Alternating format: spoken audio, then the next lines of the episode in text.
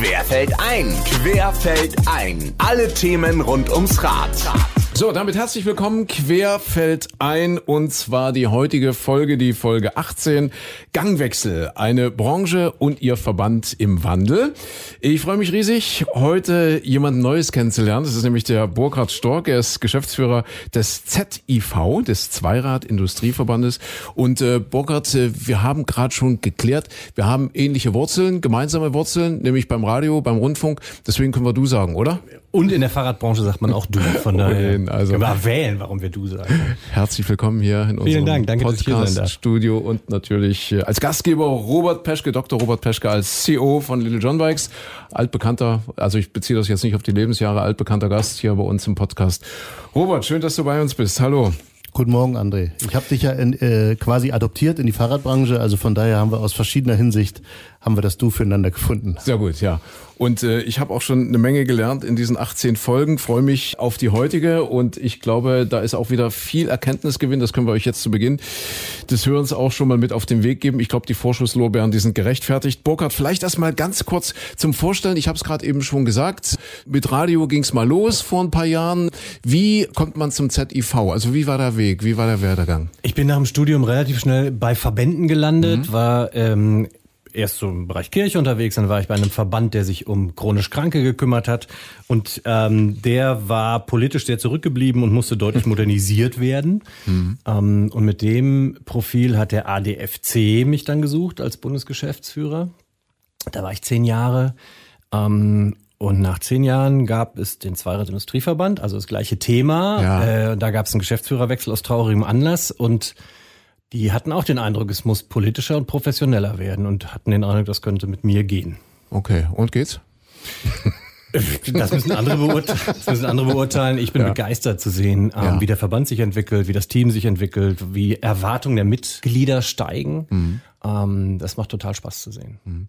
Vielleicht nochmal reingeguckt in den Verband ganz konkret für alle, die jetzt vielleicht keine richtige Vorstellung haben, was, was, was, was macht ihr eigentlich? Ja, also, also wo, wo liegt das Kerngeschäft? Also, ja. ZTV ist äh, mit allen Vorgängern und sonst was Verbänden fast 140 Jahre alt, 135 genau. Damals haben sich die ersten Herren ähm, zum Beispiel ein Herr Opel und andere zusammengetan, die damals der, der, der Beginn der Fahrradindustrie waren ähm, die Adlerwerke, Herkules, viele, viele Firmen, die man bis heute, Marken, die man bis heute kennt. Äh, die haben sich als erstes zusammengetan, den Verein der Fahrradindustriellen, natürlich nur Männer, äh, gegründet. So, und daraus ist über die Jahre und über die Zeitläufe dann irgendwann der ZIV geworden. Natürlich gab es auch mal einen großen Teileverband, einen großen Händlerverband, einen Großhändlerverband. Und als es dann dem Fahrrad schlechter ging, 60er, 70er Jahre, ähm, insbesondere in Westdeutschland ist das dann wieder auf, langsam mal wieder zurückgedampft und seit 2000 gibt es den einen Verband der Fahrradbranche. Mhm. mhm. Okay. Gibt es denn irgendeinen persönlichen Bezug von dir zum Fahrrad? Also jetzt ADFC haben wir schon gehört. Ja, äh also ich bin Münsteraner. Ja, oft ah, reicht das. Alles klar. oft reicht das, das ja. zu sagen. Können wir vielleicht später nochmal drauf kommen. Ich habe Fahrradfahren als was vollkommen Normales erlebt, ohne Statement, ohne Attitüde, ohne Weltrettungs-, äh, ohne CO2-Einsparungsattitüde, sondern einfach nur, weil es das Geilste ist, um sich fortzubewegen. Und als ich aus dem Münster wegging nach äh, Frankfurt am Main, konnte man überhaupt nicht mehr Fahrrad fahren. Und ich glaube, mein Entsetzen darüber oder meine, meine Fassungslosigkeit, die hat mich so ein bisschen, die hat sich so ein bisschen erhalten. Mhm, mhm. Okay, kommen wir wirklich nachher nochmal drauf zu sprechen. Was ich jetzt äh, vielleicht zum Anfang noch gern klären würde, Robert, wieso der Burgkarte? Also wie kommt es zu dieser Einladung? Gibt es da Schnittmengen? Äh, ihr kennt euch wahrscheinlich aus dem früheren Leben sowieso schon, beziehungsweise auch jetzt aus der aktiven Zeit. Also warum die Einladung an Burkhardt? Naja, zum Schluss muss man feststellen, mhm. es geht ja, es geht ja in unserem politischen Umfeld darum, um Ressourcen zu buhlen, um, um Veränderungen herbeizuführen im Bereich der Mobilität. Und ähm, ich bin jetzt ehrlich gesagt nicht der aller, der allergrößte Kenner äh, vom Lobbytum in Berlin. Ich kann mir nur ziemlich gut vorstellen, dass die Automobilindustrie ähm, sehr, sehr stark Lobbyarbeit leistet in Deutschland. Aus meiner Perspektive ist, äh, ist das Fahrrad insgesamt dort noch ein bisschen stiefmütterlich unterwegs. Es gibt mehrere Initiativen, die das verändern. Und ich habe den Burkhardt, wie das heutzutage so ist, auf ähm, sozialen Medien irgendwann mal kennengelernt, auf LinkedIn. Mhm. Ähm, habe gesehen, was der Burkhardt dort so macht, habe mich dann damit beschäftigt, habe festgestellt, ähm, wir sind ja nicht nur in der, in der gleichen Branche, sondern wir, wir haben gleiche Ziele. Und zwar wollen wir Mobilität verändern. Ähm, also erstmal, wir wollen für Mobilität sorgen und mhm. wir wollen maximal viele Menschen aufs Fahrrad bekommen. Und der Burkhardt hat ja im Gegensatz zu mir auch den, den Blick äh, in die Wertschöpfungskette, also in die Industrie, bis nach Asien und ich habe die, ich habe den Blick ähm, aus Dresden heraus bis zum Nutzer, bis zum Fahrradfahrer. Und das mal gemeinsam in einem Podcast zu besprechen, mhm. war meine Motivation zu sagen, Burkhard, komm, lass uns doch mal treffen. Finde ich sehr spannend. spannend. Ja, finde ich auch. Ja, Automobilindustrie, weil du sagst, äh, ich habe gesehen, Burkhard, äh, ihr seid zum Beispiel aber als Verband auch präsent bei der IAA. Ja, also unter vielen, vielen Autoherstellern. Äh, inzwischen ist es ja so, dass die Automobilindustrie sich, glaube ich, auch für Fahrräder sehr stark interessiert. Naja, die, also nochmal ganz kurz auf die Historie, weil wir in diesem Jahr so ein paar Jubiläen gefeiert haben. Tatsächlich mhm. haben äh, unser Vorgängerverband und der VDA 1948 abgesprochen, dass der einen die IAA machen, die anderen die IFMA, also mhm. die Internationale Fahrrad- und Motorradausstellung. Ich gebe zu, die IAA hat sich besser entwickelt, die IFMA gibt's nämlich nicht mehr. Ja. Ähm, also, äh, es gibt eine Reihe von Herstellern, die jetzt auch bei der IAA Mobility waren. Ob das für ein Unternehmen sinnvoll ist, dahin zu gehen, kann mhm. ich ehrlich gesagt nicht sagen, ob die Messe was bringt äh, im Endkundenkontakt. Aber ähm, es ist schon offensichtlich, dass der Automotive-Bereich, sage ich immer lieber als Automobilindustrie, weil wir ja auch bei jetzt äh, Robert und ich nicht nur Industrie vertreten, dass der Automotive-Bereich schon verstanden hat, dass er nicht mehr alleine so weitermachen kann wie bisher. Das mhm. ist so. Ähm, zur Frage, wie sind die politisch aufgestellt? Ja, na klar haben die viel mehr Geld, natürlich sind die größer. Ähm, aber wir haben die größere Flotte, wir haben 80 Millionen Fahrzeuge draußen. Immerhin 75 Prozent der Deutschen nutzen diese Flotte. Das nutzen wir politisch überhaupt nicht. Und mhm. ehrlich gesagt, neigt unsere Branche sehr dazu, völlig wurscht, ob wir jetzt über die reden, die die Räder am Ende verkaufen oder die, die am Anfang die Teile produzieren, sich selber zu marginalisieren an der Stelle. Sagen, wir kommen nie gegen das Auto. Dann kann ich immer nur wieder sagen, ja, wir haben fast also nicht doppelt so viel, aber wir haben sehr viel mehr Fahrzeuge draußen. Wir haben 10 Millionen elektrifizierte Fahrzeuge draußen, ohne einen einzigen Pfennig Subvention. Mhm. Lass uns mal stolz sein auf das, was wir können und lass uns mal äh, über Fertigungstiefe reden, über Jobs, die wir schaffen und das, was wir als Branche auch können und das politische Umsetzen. Da, glaube ich, sind wir ganz nah beisammen. Mhm. Und die Branche hatte ja in den letzten Jahren, wir werden gleich nochmal über Corona sprechen, aber durchaus auch Rückenwind, den man ja als Fahrradfahrer auch gern annimmt. Ja. ja, sicherlich ist das, ja. ist das bekannt, dass es dort eine, Übernachfrage gab. Ja. Ähm, insgesamt, ich sag mal, nach Outdoor-Aktivitäten. Alle Menschen haben angefangen zu wandern oder sind, sind plötzlich zum Wanderer geworden, zum Fahrradfahrer, zum E-Bike-Fahrer, zum Rollschulfahrer, äh, was auch immer. Das ist sicherlich, sag mal, in den Jahren 21, 22 ein besonderer Hype. Es gibt ja noch einen zweiten Hype, ähm, das ist das Thema Bike Leasing. Es gibt also ein paar Katalysatoren in unserer Branche, die uns wirklich helfen, das Thema nach vorne zu entwickeln. Hm. Auf der anderen Seite ähm, gibt es aber natürlich eine Fahrradinfrastruktur, die an ihre Grenzen gerät. Es gibt äh, E-Bikes, die in anderen Ländern ähm, deutlich schneller fahren dürfen als in Deutschland, die eben ähm, Mobilität bieten für Menschen, die vielleicht weiter pendeln als nur fünf oder zehn Kilometer. Also wir haben noch einen, einen ganz schön weiten Weg zu gehen als Branche. Mhm. Und es gibt natürlich eine wahnsinnige Herausforderung, dass das Thema Service in unserer Branche ähm, unser atomisierter Markt mit irgendwie fünf bis sechstausend ähm, Einzelunternehmern verfügt noch nicht über Standards in Bezug auf Service, Inspektion, UVV da haben wir noch einen ganz schön weiten Weg zu gehen. Mhm. Wir als Händler gehen den gemeinsam mit unseren Lieferanten, indem wir uns Konzepte überlegen. Aber wir halten auch Kontakt zu Verbänden, ja, mhm. die dort sicherlich sehr gut beratend tätig sein können und auch schon Know-how und Konzept mitbringen. Wie kann man als Fahrradhändler eine, eine Serviceinfrastruktur aufbauen und nicht nur auf eine schnelle Transaktion eines E-Bikes hoffen. Mhm. Das sind so die Themen, die uns bewegen. Was ist UVV? Unfallverhütungsvorschrift. Ah, das okay. bedeutet, ähm, dass ein Arbeitgeber mhm. ähm, aufgefordert ist, sollte er in seiner Sphäre äh, E-Bikes haben, dass die regelmäßig gewartet werden mhm. und auf alle Fälle einen Mindeststandard erfüllen, dass auch Arbeitnehmer und Arbeitnehmerinnen dieses E-Bike nutzen können. Mhm. Robert, ich habe gestern äh, das Handelsblatt mich äh, interviewt und dann haben die gefragt, wer kommt denn jetzt im Moment gut durch und durch das nächste schwierige Jahr? Da habe ich gesagt, diejenigen, die mit der Werkstatt Geld verdienen können, die werden gut durchs nächste Jahr kommen. Stimmt das oder ist das Verbandsvertretergelaber? Also erstmal ist es sozial erwünschte Kommunikation, das ist schon mal super. Das hört sich also mhm. richtig toll an, Burkhard. Und in, in dem Fall von uns, weil wir extrem servicestark sind, mhm. ähm, gefällt mir das auch. Also ich glaube, dass, dass viele Maßnahmen ähm, notwendig sind im Moment, um, um dieses Jahr erfolgreich abzuschließen und auch im nächsten Jahr erfolgreich zu sein. Eine wesentliche Maßnahme ist das Bestandsmanagement. Aber ein zweiter wesentlicher Punkt ist natürlich, wie servicestark ist man, inwieweit kann man gerade die schlechten Monate überbrücken. Und ähm, das wird nicht reichen, um jetzt jede Bilanz ins mhm. Grüne zu drehen. Mhm. Aber es reicht zumindest in den dünnen Monaten seine Kosten zu verdienen Mhm. Und das, das kann ich, das kann ich schon so sagen, dass das für uns schon seit vielen Jahren ähm, ähm, ein wesentlicher Punkt ist und dass wir gerade im Winter viel stärker sind in der Umsatzverteilung als der typische Fahrradhändler. Warum ist das so? Weil wir mit unseren 60 Fachwerkstätten nah am Kunden sind, viel näher am Kunden sind als beispielsweise eine Großfläche, die vielleicht im Industriegebiet 3000 oder 5000 Quadratmeter bespielt. Mhm. Wir haben dann in so einem Raum drei oder vier Geschäfte, die viel näher am Kunden sind und das Peschke Theorem, ja, der, der Fahrradfahrer ist maximal immobil. Ähm, das, das sieht man besonders im Winter. Die Leute wollen für ihre Inspektion, für ihre Reparaturen einfach einen Händler haben vor Ort. Wenn ich mit Bürgermeistern rede, sage ich immer Umwege sensitiv. Das ist äh, das Gleiche. ja, das ist ein Synonym. Synonym. Äh, darf ich eine Frage stellen? Aber, aber bitte, natürlich, ja, ja, ja, ich höre euch zu. Ganz Wenn du sagst, bist, ihr seid so servicestark, was ich, was ich wirklich super finde, weil das, das Fahrrad als Verkehrsmittel ernst zu nehmen und, und mit Service drauf zu gehen, gehört zu den Dingen, die mich schon als ADFCler sehr, sehr fasziniert haben, wo ich glaube, wir noch viel Nachholbedarf haben das, was die Hersteller, egal ob es jetzt um Antriebsstrang geht, also einen Motor- und, und Batteriehersteller oder auch ein Fahrradhersteller, euch da liefern und euch an Zusammenarbeit bieten, an, an Schnittstellenmöglichkeiten, an Auslesemöglichkeiten, an, an Kommunikation. Reicht das? Ist das das Richtige? Machen die alles falsch? Äh, also alles falsch wäre mir jetzt ein bisschen wäre jetzt mir ein bisschen ja, ein bisschen zu drastisch ja ausgedrückt. Ich bin jetzt nicht gerade für ähm, für geschmeidige Kommunikation bekannt, aber alles falsch ist ein Ausdruck, okay. den ich jetzt nicht so oft wählen würde. Okay. Ich möchte mal anders anfangen. Also was heißt ein Service stark im Fahrrad? Service stark bedeutet zum Beispiel, dass wir Fremdräder genauso bedienen wie eigenverkaufte Räder. Da würde jetzt jeder, der aus dem Auto äh, irgendwie kommt, sagen, hä, das ist doch völlig normal bei einer freien Werkstatt.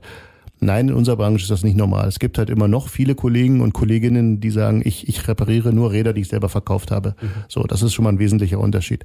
Dann haben wir bei uns eine Dialogannahme. Eine Dialogannahme bedeutet, ich schaue mir strukturiert ein, ein Fahrrad an, bevor ich das annehme zur Reparatur. Auch das ist, ist nicht, bei jedem Fahrradhändler mhm. ist das nicht ähm, gang und gäbe. Im Auto kennt man das. Mhm. Dann haben wir einen digitalen Prozess in der Abarbeitung unserer Werkstattprozesse. Das ist das, was ich im Fahrrad verstehe unter Werkstatt stark. Das ist mal der erste Teil der Frage. Der zweite Teil der Frage ist, vielleicht gehe ich gar nicht drauf ein, wie jetzt individuelle Lieferanten performen. Mhm. Ich, ich würde eher darüber ein, äh, darauf eingehen wollen, dass es jeder anders macht. Mhm.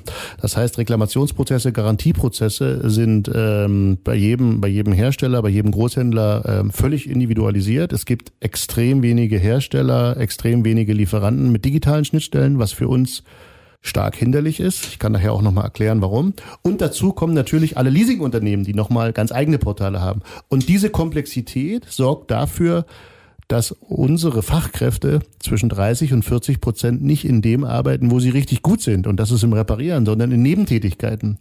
Das ist äh, vor dem Fachkräftemangel, äh, in dem wir ja mittendrin sind. Und ich habe auch das Gefühl, der wird nie wieder aufhören. Ich sehe mhm. zumindest keine Lösung. Ist das eine Katastrophe, dass also hochqualifizierte Zweiradmechatronikerinnen und Zweiradmechatroniker sich mit Reklamationstools beschäftigen, mhm. Papier beschäftigen, Portalen beschäftigen, mhm. Passwörtern beschäftigen. Warum ist das so in unserer, in unserer Industrie? Weil die Marktmacht des Handels halt so klein ist, dass es sich fast gar nicht richtig lohnt zu digitalisieren.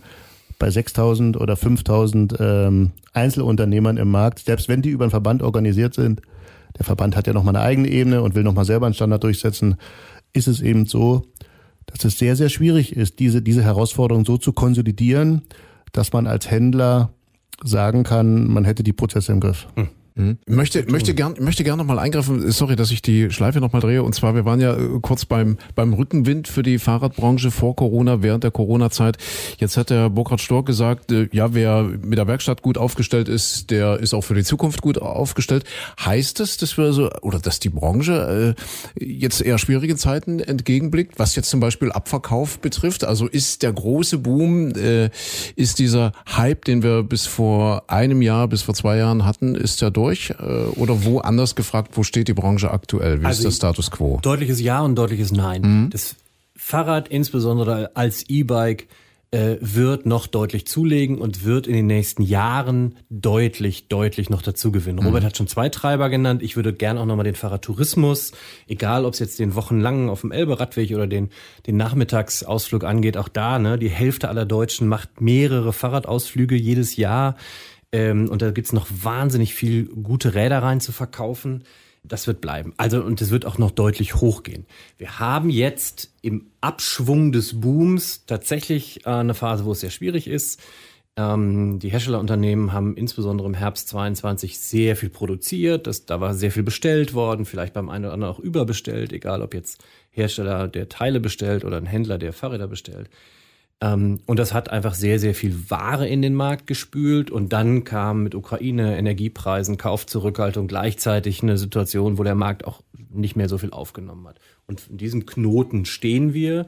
Und mhm. der Knoten ist jetzt nicht, äh, den kann man nicht wegreden. Ähm, wir haben ja einige Insolvenzen gesehen. Wir fürchten auch, es ist noch nicht vorbei äh, in den nächsten Wochen und Monaten. Da muss man, glaube ich, ehrlich sein. Ähm, der, der Knoten wird einige tatsächlich die Existenz kosten. Es ist mhm. nicht so ein bisschen auch machen wir halt zwei Prozent weniger, sondern es ist schon richtig scharf und macht wirklich Liquiditätsprobleme. Aber der Aufschwung insgesamt von Fahrrad und E-Bike ist keineswegs vorbei. Mhm.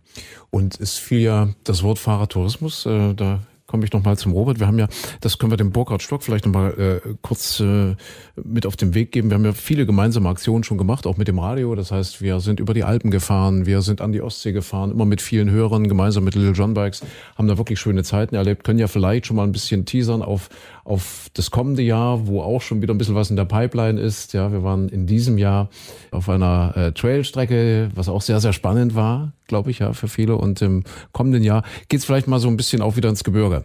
Ja, so Richtung. Mehr verraten wir noch nicht. Aber äh, ich, ich wollte auf was anderes hinaus. Äh, Robert, das äh, bedeutet ja für mich, wenn ich das so höre, okay, zum Beispiel Fahrradtourismus, äh, möglicherweise äh, gibt insgesamt da jetzt eine Situation, äh, wo das Fahrwasser ein bisschen schwierig wird für viele. Man verkauft dann nicht einfach nur ein Fahrrad, sondern man verkauft im Grunde genommen eine, eine Lifestyle-Idee. Ist das so? Habe ich das richtig verstanden, dass man sagt, Fahrradfahren ist eine Lebenseinstellung und genau das muss ich als Verkäufer im Grunde genommen äh, versuchen zu vermarkten. Ja, also ich würde das so unterschreiben. Ich, mhm. Äh, ich bin sogar so frech und, und würde sagen, das E-Bike ist überhaupt kein Substitut vom Fahrrad, sondern es ist ein Lifestyle, der sich äh, dahingehend unterscheidet. Im Verkaufsgespräch würde ich das immer ganz einfach darstellen, würde sagen, normalerweise, wenn man am Wochenende einen Fahrradausflug macht, es sind 35 Grad draußen, dann hat man das Ziel vor Augen und sagt, okay, wir fahren jetzt mal zum Eisessen mit dem Fahrrad, ja, Biobike. Wenn ich das gleiche mit dem E-Bike mache, dann ist schon der Weg dahin schön. Warum? Man ist ein bisschen schneller, man schwitzt nicht so, der Fahrtwind ist da, ich komme auch beim Eis an, ohne dass ich jetzt aus der Puste bin. Und das ist eine große Veränderung. Das heißt, der Bewegungsradius, der Aktionsradius, ja, wenn ich an meine Oma denke, die mit 85, 87 sogar noch E-Bike gefahren bist, der, der ist gigantisch groß im Vergleich zum Fahrrad. Irgendwann kam meine Oma nicht mehr den Berg zur Physiotherapie hoch. Ich stellte sie dann um auf das E-Bike und plötzlich ging das wieder. E-Bike ist viel, viel mehr als ein Substitut. Und ich kann das nur bestätigen, Burkhard. Der Absatz ist bei uns total gesund. Jetzt bin ich irgendwie selbst äh, aus der VWL und habe irgendwie gelernt, Dinge entwickeln sich in Kurven. Nicht nur eine Ehe, sondern auch zum Schluss dann äh, ein Markt. Ich glaube, dass der langfristige und mittelfristige Trend total in Ordnung ist. Er ist gesund. Es ist auch gesund, dass vielleicht der ein oder andere Marktteilnehmer, ähm, auch das traue ich mir auszusprechen, im Moment den Markt verlässt. Die Guten werden ja mit Veränderungen reagieren, werden sich vielleicht etwas kundenzentrierter aufstellen. Das ist zumindest das, was wir extrem stark bearbeiten. Es ist Zeit für Digitalisierung und damit ist man auf alle Fälle in der richtigen Branche. Wir sind die Lösung von ganz vielen Problemen, nicht nur von Übergewicht, sondern auch von CO2-neutraler Mobilität. Und deswegen ist es einfach geil, in der Branche zu sein. Und ich, ich sage das mal aus einer Managersicht, ja, ähm, ein, ein, ein vollkommener Manager muss halt auch mal so eine Phase durchmachen wie im Moment. Und da zeigt sich eben, wer bleibt am Ball. Wir sind ziemlich gut am Ball mhm. ähm, und das ist nicht ähm, ein Selbstlob, sondern wir haben verschiedene Mechanismen, dass unsere Bestände stimmen im Moment, ähm, sind trotzdem nicht so glücklich, wie wir im letzten Jahr waren, das ist ja gar keine Frage, aber immer nur glücklich, das, das wäre ja auch nicht die richtige Erwartung. Also es gibt in der Branche Megatrends, es gibt mega Herausforderungen. Wir können ja jetzt zum Beispiel das Stichwort Taiwan mal bearbeiten. Burkhard. Ja, also ähm, auch da wieder ein Ja und ein Aber. Also, natürlich ist es so, dass wir eine globale Branche sind und natürlich ist es so, dass wir teilweise lange Lieferketten haben. Das Bild, was wir in der Öffentlichkeit häufig sehen, äh, Fahrrad heißt ja nur, irgendwas wird aus einer Asienkiste genommen, äh, ist völlig falsch. Ähm, mhm. Es gibt eine Reihe von Herstellern, auch Teileherstellern, die in Deutschland fertigen oder in Europa fertigen. Selbst wenn ich auf ein sehr günstiges äh, Rad gehe, was ich bei einem Wettbewerb von Robert kaufe, ähm, kann ich da deutsche Speichen, deutsche Nippel, deutsche Felgen dran finden, die von deutschen mhm. Herstellern kommen. Ähm, und gleichzeitig haben wir sehr wohl auch Hersteller, die in die ganze Welt verkaufen. Von daher, ja, es ist ein globaler Markt. Ähm, das hat Herausforderungen. Ich würde mich sehr freuen, wenn mehr Herstellerunternehmen marktnäher produzieren. Das heißt nicht nur Reshoring, weil warum sollen Unternehmen, das in Australien Marktführer ist, ähm, mhm. in Deutschland produzieren und nicht näher an Australien dran? Ähm, ich glaube, wir müssen uns das klar machen, dass wir ein globaler Markt sind, dass wir aber in Deutschland viel Wertschöpfung haben und hier auch viel passiert. Es kann auch knallen und rauchen und es gibt auch wirklich Fahrradfabriken, wo es laut ist und warm, ähm, weil da viel passiert. Taiwan selber ähm, ist, das ist sicher eine Herausforderung. Das Fahrrad ist eines der wichtigsten Exportgüter Taiwans. Ähm, wir hätten große Schwierigkeiten, viele meiner Herstellerunternehmen, weil wichtige Teile, nicht zuletzt ja auch Halbleiter, wenn wir über das E-Bike reden, aus Taiwan kommen.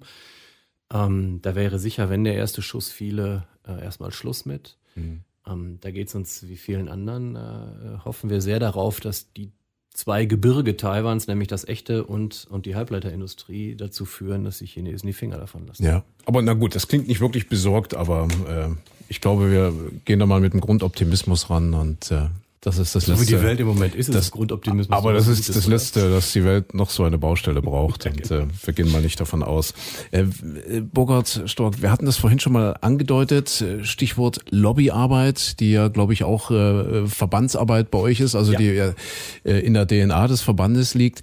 Äh, das ist ja, glaube ich, eine Grundvoraussetzung, dass zum Beispiel Investitionen in die Infrastruktur stattfinden, auch in Zukunft. Äh, ich glaube, ihr seid ganz gut vernetzt, auch mit der Politik, wo man solche Dinge äh, nicht nur fordern, sondern im besten Falle auch durchsetzen kann. So vom Eindruck her, wie stark ist da euer Einfluss im Moment? Also, die Automotive-Industrie ist ja schon genannt mhm. worden. Für mich ist ein anderes Thema wichtiger. Mhm. Das Rad zu fördern, den Radverkehr zu fördern, sei es im Alltag, ähm, sei es in der Freizeit, ähm, seien es Alte, seien es Junge, seien es Kinder.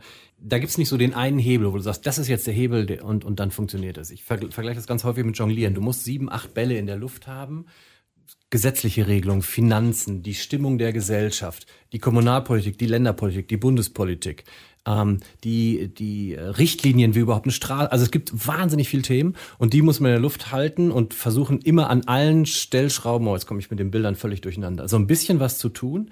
Ähm, weil es nicht den einen Punkt, oder wenn wir das haben, ist alles erledigt. Wenn wir eine mhm. bessere Straßenverkehrsordnung hätten, wir alles erledigt. Wenn wir genug Geld hätten, wir alles erledigt. Das funktioniert nicht, sondern du musst ganz viele Bälle in der Luft halten. Mhm. Und das muss man natürlich, und das ist also dafür stehe ich auch, ähm, das muss man natürlich professionell tun. Ne? Das muss man in Berlin sehr professionell tun, muss wissen, wie die Kunden, nämlich die Politik oder auch die Verwaltung, zwei völlig unterschiedliche Kundengruppen in Anführungsstrichen, wie die funktionieren. Das versuchen wir. Ähm, das geht mal besser, mal schlechter. Wir haben sehr ähm, mit anderen dafür gestritten, dass das Straßenverkehrsgesetz, also die Grundlage für alles, was wir haben, sich ändert ähm, haben mit an einem Entwurf gewirkt. Der war dann an einem, vor ein paar Wochen donnerstags abends, äh, sollte freitags in den Bundesrat und donnerstags abends stellt sich plötzlich raus, der wird nicht durchgehen, weil die, mhm. die uns geführten Länder nicht mitgehen und dann ist ein Jahr Arbeit für die Tonne. Ich mag gar nicht nachrechnen, wie viel Mann beziehungsweise Frau Stunden wir da rein investiert haben, aber so ist so ist Lobbyarbeit. Ne? Es mhm. ist nicht eins zu eins mit Arbeit in der Wirtschaft gleichzusetzen. Man muss ein bisschen anders agieren. Und wie gesagt, wenn es fürs Fahrrad ist, dann muss man immer nächstes schiefes Bild, sondern ein ganzes Orchester dirigieren. Ja, ja, ich stelle mir das nicht einfach vor. Wir, wir kennen das aus Sachsen zum Beispiel. Wir sind ja hier, wo wir den Podcast eben aufzeichnen in Dresden und äh, was das für ein riesen Empörungssturm auslöst, wenn man sagt, wir müssen mal eine, eine Fahrstraße, die bisher ausschließlich den Autos gehört hat, da müssen wir mal einen Streifen ziehen, dass wir da vielleicht auch ein bisschen mehr Platz für die Fahrradfahrer schaffen. Und das ist ja jedes Mal ein gigantisches Politikum, wo man sich fragt. Ja, und wir, also ne, ja, wir sehen es ja. gerade tatsächlich. Ja Herr Scheuer, der als Verkehrsminister mhm. sehr in der Kritik steht, auch zu Recht, äh, aber Herr Scheuer hat tatsächlich ein Megaprogramm aufgesetzt, wo sehr, sehr, sehr viel Geld für die Kommunen drin ist, wo sehr viele Kommunen fantastisch viele Radwege von bauen könnten. Und das Geld fließt seit Jahren nicht ausreichend ab, weil am Ende dann immer die Kommunalpolitik manchmal auch die Kommunalverwaltung, ne, das sind auch zwei verschiedene Player, sich dann am Ende wieder nicht traut oder es am Ende dann vor Ort nicht durchsetzbar ist. Daran sieht man auch, ne, wir haben dieses Geldproblem, ist für ein paar Jahre gelöst, die Kommunen mhm. hätten genug Geld, aber dann gibt's halt noch wieder eine Reihe anderer Faktoren, die nicht funktionieren. Mhm, okay. Robert, äh, wir sind jetzt fast schon am Jahresende, noch nicht ganz am Ende dieses Podcasts, aber wir können ja schon mal so einen kleinen Ausblick geben. Was sind denn so die Erwartungen wenn ihr jetzt mal so nett beieinander steht hier, was, was sind die Erwartungen von euch an den Verband zum Beispiel für 2024, wenn ihr euch was wünschen könntet? Ja, ich würde mir auf alle Fälle den Austausch wünschen, dass ja. wir in der Kommunikation bleiben. Heute soll ein Startpunkt sein, zumindest ähm, zwischen Little John Bikes und dem Burkhardt. Mhm dass wir uns austauschen, dass wir unsere Ideen, die wir haben, wie wir diese Branche nach vorne bringen, gemeinsam, dass wir die auch gemeinsam verfolgen. Denn der Burkhardt hat gerade beschrieben mit mehreren Bildern, ich nehme mal den Jongleur, den konnte ich mir gerade noch so merken. Eine Variable geht bei mir immer, Burkhardt. ähm, wir spielen ja eine ganz wesentliche Rolle. Der Burkhardt kann ja mit seiner Lobbyarbeit und die Industrie mit der Entwicklung von Produkten alles richtig machen. Der Händler kann sogar noch sagen, ich verkaufe das. Sollten wir keine Serviceinfrastruktur zur Verfügung stellen, dann wird der Nutzer unglücklich mhm. werden mit dem Produkt. Ja, ich nehme immer gerne das Beispiel, ich packe mir meine E-Bikes äh, hinten auf meinen Heckträger, ich fahre nach Italien. Ich, ich habe dort ein Fahrradhotel gebucht. Du kennst sowas, André. Wir haben sowas schon mal miteinander gemacht. Ja. Und ähm, ja, nach den ersten fünf Kilometern habe ich eine Panne und ich finde dann überhaupt gar keine Lösung für mein Fahrrad. Also wir müssen das Thema Fahrrad sogar langfristig außerhalb von Deutschland denken können und mhm. wir brauchen eine Infrastruktur für Menschen, die in Not geraten auf diesem Fahrrad, wo wir schnell Reparaturen durchführen können, vielleicht Ersatzräder zur Verfügung stellen können weil zum Schluss hat ja Mobilität einen Zweck. Es gibt ja ganz wenige Menschen, die sportlich fahren. Der Mainstream fährt ja meistens mit einem Zweck. Das kann Erholung sein oder das kann Eisessen sein. Es kann aber auch der Weg zur Arbeit sein.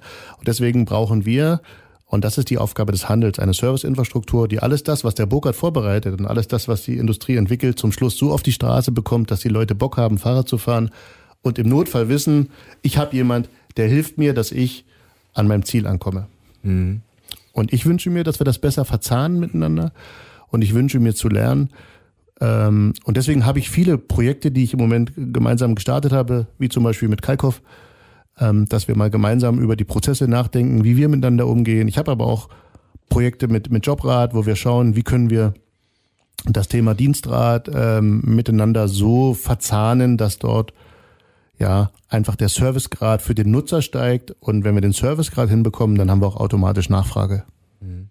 Oh Gott, wenn wir uns so in, in fünf, sechs, sieben Jahren, also wenn wir jetzt einfach mal das Jahr 2030 vielleicht einkreisen, wenn wir uns hier in Dresden wiedersehen, zur nächsten Podcast-Folge, welche Ziele sind im Idealfall bis dahin erreicht, aus eurer Perspektive? Ja, also deutlich auch wieder beide Bereiche. Für uns sind immer zwei Bereiche wichtig. Das eine ist Nutzung, Nachfrage. Menschen müssen gut, gut und sicher Fahrrad fahren können. Und da ist, muss erreicht sein ähm, in fünf, sechs Jahren, dass das Fahrrad immer mitgedacht wird. Mhm. Ne?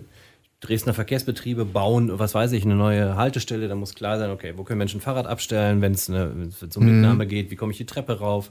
Äh, wenn ich eine Straße plane, du hast es gerade selber gesagt, muss klar sein, wo kommt da ein Radweg hin? Wenn ich eine Straße anfasse, um sie zu sanieren, muss von Anfang an klar sein, dass am Ende mehr Platz für, fürs Fahrrad dabei ist, dass immer das Fahrrad mitgedacht wird. Das ist mhm. sicher, das in, sagen wir mal, im verkehrspolitischen oder im Anwendersinn das Ziel. Das andere Ziel ist, und das ähm, habe ich deutlich nochmal von, von äh, Robert jetzt gehört, ist sicher, dass wir in der Branche die Digitalisierung vorantreiben. Da kommen wir übrigens gar nicht drum herum wegen des Lieferkettengesetzes. Aber auch, dass wir die, die Zusammenarbeit, also die vorwettbewerbliche Zusammenarbeit äh, deutlich voranbringen. Das ist eines der ganz großen Themen, merke ich. Du hast es für den Bereich Leasing gesagt. Ich sehe es auch ähm, für die Beziehung zwischen, zwischen Hersteller und, und Händler. Ähm, wir haben über ein Thema noch nicht gesprochen, das Gebrauchtmarkt. Das ist auch ein großes mhm. Thema, was auf uns zukommt, wenn wir das Leasing laufen lassen wollen. Auch da ja. brauchen wir einfach viel mehr Zusammenarbeit äh, in der Branche. Und das, ähm, ich, ich habe Bock darauf, ich freue mich darauf, ich habe die richtigen mhm. Leute im Team jetzt dafür und das, jetzt fangen wir damit an. Mhm. André, vielleicht kann ich noch mal ganz kurz ein praktisches Beispiel bringen, wo ich alle Themen miteinander verknüpfen kann. Thema Bike Leasing. Es, es kam ein Bürgermeister von einer signifikanten Kommune auf mich drauf zu. Ich würde gerne Bike Leasing machen, ist super. Und dann stellt, ähm, ja, dann stellt zum Schluss die Behörde fest, wir haben überhaupt gar keinen Fahrradständer. Wir haben auch keinen Platz für einen Fahrradständer und wir haben kein Budget für einen Fahrradständer.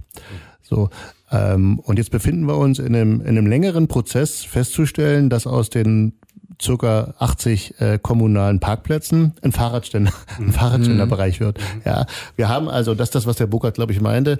Wir haben also in, in vielen, in vielen Regionen, Situationen ähm, einfach Hemmnisse, das Fahrrad so durchzusetzen, wie wir uns das wünschen, weil es infrastrukturelle oder budgettechnische Hemmnisse gibt, mhm. weil das über viele Jahre nicht mitgedacht wurde, weil es halt eher so ein Randthema war, wenn es überhaupt ein Thema war. Lange Rede, mhm. kurzer Sinn, ich werde das dort lösen, indem ich ein paar Fahrradständer spende und wir haben auch die Kommune überzeugt, dass wir einfach mhm. äh, fünf Parkplätze abschaffen. Mhm. Aber das, das ist so ein ganz banales Beispiel, ähm, ähm, mit dem ein Händler zu tun hat. Selbst wenn alle Bock haben, gibt es manchmal Infrastrukturprobleme. Und mhm. da müssen wir gemeinsam ran, dass wir das in Zukunft, wenn wir bauliche Maßnahmen planen oder wenn wir ja, wenn wir einfach kommunale Strukturen planen, dass sowas mitgedacht wird. Darf ich euch beiden mit eurer Expertise nochmal fragen, äh, Anschaffungskosten, ist das ein Thema? Also wenn wir jetzt davon ausgehen, dass ein gutes E-Bike, keine Ahnung, drei, vier, 5.000 Euro kostet in etwa, ist da noch Luft? Also wir hören ja jetzt gerade die Diskussion, dass die äh, Förderung für E-Autos äh, abrupt ausgelaufen ist, zumindest das, was, was die Regierung, äh, Burkhardt hat es ja vorhin schon angedeutet, die Fahrradbranche kam immer ohne solche Förderungen aus. Jetzt äh, erhofft man sich von den Herstellern, dass die den Kunden entgegenkommen und sagen, okay, dann zahlen wir halt Förderung. Ist sowas in der E-Bike, also in der Fahrradbranche denkbar, dass man sagt, okay, wir fördern den Umstieg jetzt mit dem Preisnachlass von 1000 Euro oder, oder, also jetzt, ich, ich weiß es nicht, deswegen ganz naiv gefragt hm. an euch, ist sowas denkbar oder ist da gar nicht so sehr das Problem, sondern es ist wirklich eher die Infrastruktur. Also wenn wir über das privat genutzte Fahrrad reden, was mhm. ja immer noch 99 Prozent sind, mhm. ähm, dann glaube ich, gibt es einen funktionierenden Markt. Ähm, natürlich äh, ist auch den Herstellern sehr bewusst, dass man die Preisschraube nicht überdrehen darf. Mhm. Das ist, glaube ich, mhm. dem Handel genauso bewusst. Ähm, und dass wir da in den in den kommenden Jahren jetzt nicht einfach fröhlich dran rumdrehen können und sagen, komm, wir machen es noch ein bisschen schöner, noch ein bisschen schicker und die Auf, äh, Ausstattung noch ein bisschen höher, sondern dass wir jetzt wahrscheinlich erstmal eine Phase gehen, wo Menschen tatsächlich ein bisschen ähm, handfestere Räder mhm. haben wollen. Ähm, ich glaube, das ist klar. Ähm, aber ich will auch nochmal deutlich sagen, die Herausforderungen sind, und Robert hat das schon gesagt, die, die Menschen müssen, müssen unsere Produkte nutzen können. Ja, ja. Sie müssen Spaß dran haben können, sie müssen sie komfortabel nutzen können, sie müssen sie das Gefühl haben, sie sind sicher, sie müssen das Gefühl haben, ihre Kinder, ihre alten Eltern, ihre älter werdenden Eltern sind sicher darauf. Das ist mhm. alles viel, viel wichtiger für uns. Mhm. Dieses noch relativ schmale Segment der gewerblich genutzten Räder. Mhm ähm, für Kurierdienste, für, für und so weiter. Da glaube ich, da geht noch ein bisschen was. Da muss man auch mal über mehr über Zuschüsse nachdenken. Wenn jetzt, sagen wir tatsächlich ein Kurierdienst oder der Schornsteinfeger, der Pflegedienst, wenn die auf Radflotten umstellen, dann haben die Investitionskosten oder auch, auch Logistikkosten. Da glaube ich, bräuchte es eine staatliche Förderung, aber das ist ein winziges Segment. Ja, mhm. Burkhard, es gibt ja in, in einzelnen Bundesländern ähm, gibt es ja Förderprogramme für Lastenräder. Ja. Also es ist nicht so, dass es gar nichts gibt. Ja, okay. Und ähm, wir sind zwar hier unter uns und, und ein bisschen ein bisschen äh, intim, aber trotzdem muss man ja muss man ja sagen, ein bisschen Förderung Burkhard gibt's ja doch. Äh, das Thema Bike Leasing ist ja schon so angelegt, dass es dort ähm, staatlich so organisiert ist, dass es zumindest sehr interessant ist. Ja, über die 0,25 ja. Ähm, Regelung äh, ja. im Vergleich zum zum Dienstwagen gibt es dort schon staatliche Unterstützung. Ich will das mal so ausdrücken über über eine Art Subvention, über eine Art mhm. Subvention. Also es ist nicht so, dass man sagt, es passiert gar nichts, aber es ist nicht so signifikant, dass es jetzt zu einer starken Verhaltensveränderung führt und eben ganz stark nicht im B2B-Bereich. Da kann ich auch mal nach äh, zum Radio Dresden schauen. Vielleicht können wir ja auch mal in diesem Jahr eine Aktion machen. Ich hatte dir das schon mal vorgeschlagen, dass wir hier mal ein E-Bike hinstellen und sagen, kleine Fahrten in Dresden, weg vom Auto und hin zum Fahrrad. Das sind so Aktionen, ja. ähm, um, um Unternehmungen anzufüttern, um zu sagen, ihr fahrt mal hin und her ins Rathaus oder habt einen kurzen Weg, macht das mal. Also da, da ist noch ein bisschen Luft in dem Bereich. Mhm. Es kann immer mehr geben, aber ich wollte nur kurz mhm. erwähnen, Burkhard, dass das Thema Bike Leasing äh, ein toller Katalysator ja, ist. Ohne Frage. Ja. Ohne mhm. Frage. Und das ist sicherlich auch wieder ja Verbandsarbeit, also das oder insgesamt Lobbyarbeit, dass das reinkommt in die Köpfe der Leute, in die Köpfe der der der Unternehmerinnen und Unternehmer, der Chefs, dass die begreifen, dass das eigentlich eine Win-Win-Situation ist.